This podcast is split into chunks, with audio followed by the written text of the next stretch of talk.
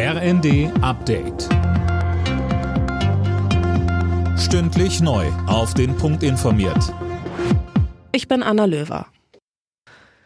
Der ukrainische Botschafter in Deutschland Andrei Melnik muss seinen Posten räumen. Der Diplomat wurde vom ukrainischen Präsidenten Zelensky nach sieben Jahren im Amt entlassen.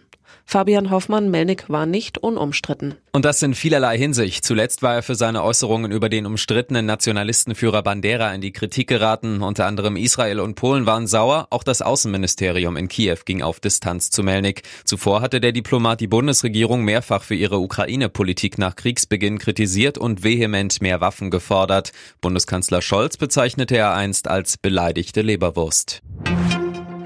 Die Politik wird noch Jahre damit beschäftigt sein, die Energieversorgung in Deutschland zu sichern. Damit rechnet Kanzler Scholz. Aktuell geht es darum, das Land auf einen Gasmangel vorzubereiten, sagte er in einer Videobotschaft. Außerdem muss der Ausbau der erneuerbaren Energien vorangetrieben werden.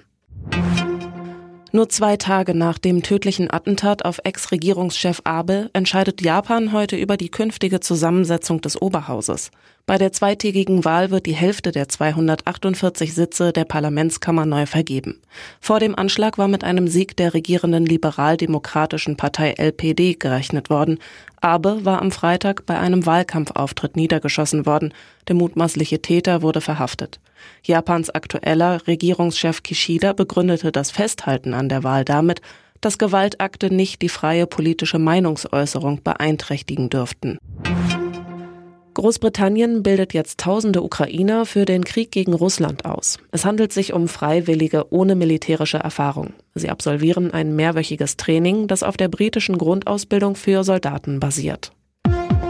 Alle Nachrichten auf rnd.de